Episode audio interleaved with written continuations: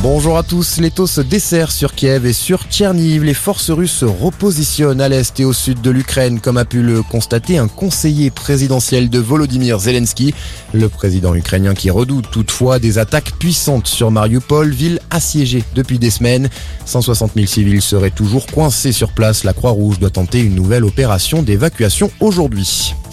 Un dernier week-end pour convaincre les candidats à la présidentielle sur le pont ce samedi à 8 jours du premier tour.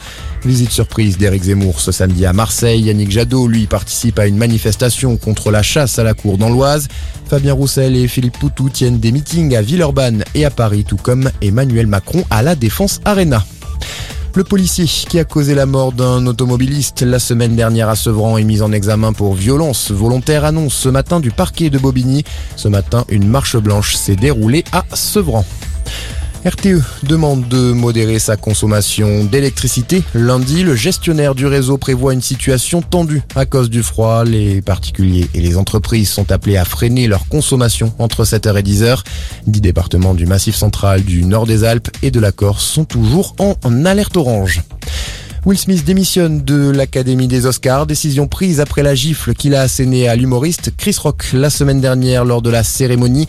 J'ai trahi la confiance de l'Académie, j'ai le cœur brisé, écrit l'acteur dans un communiqué.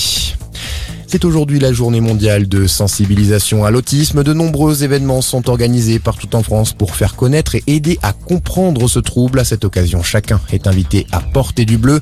700 000 personnes sont atteintes d'autisme en France. Et puis un mot de tennis coup dur pour le numéro 2 mondial, Daniel Medvedev. Le russe sera absent pendant un à deux mois pour soigner son hernie et va donc manquer une grosse partie de la saison sur terre battue. Sa participation à Roland Garros est très incertaine. Très bon après-midi à tous.